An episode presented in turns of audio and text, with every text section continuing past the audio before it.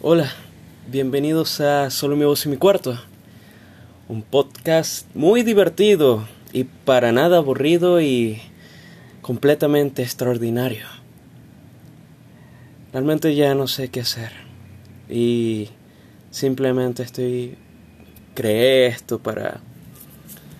No sé, como una especie de diario personal para tratar con mis problemas.